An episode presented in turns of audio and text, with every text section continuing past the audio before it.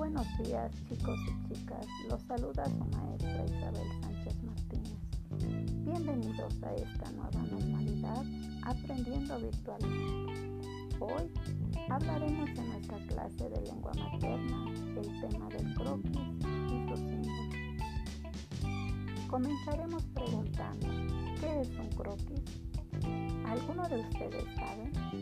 Bueno, pues un croquis es un dibujo sencillo en el que se representa una información determinada.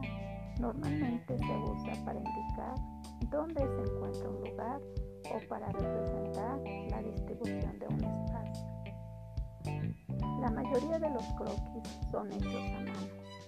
Los croquis tienen elementos que contienen nombre de las calles y avenidas y en ellas hay abreviaturas así como también símbolos que sirven como referencias para ubicar un lugar determinado y señalar el trayecto a seguir para llegar a un lugar determinado. ¿Qué son los símbolos?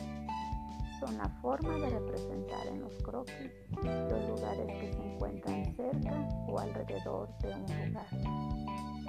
Los símbolos se clasifican en tres tipos, informativos,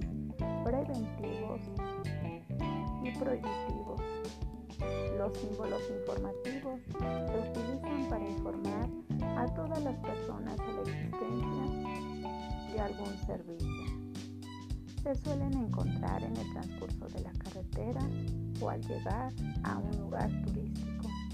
Normalmente lo lo podemos apreciar de color azul con blanco.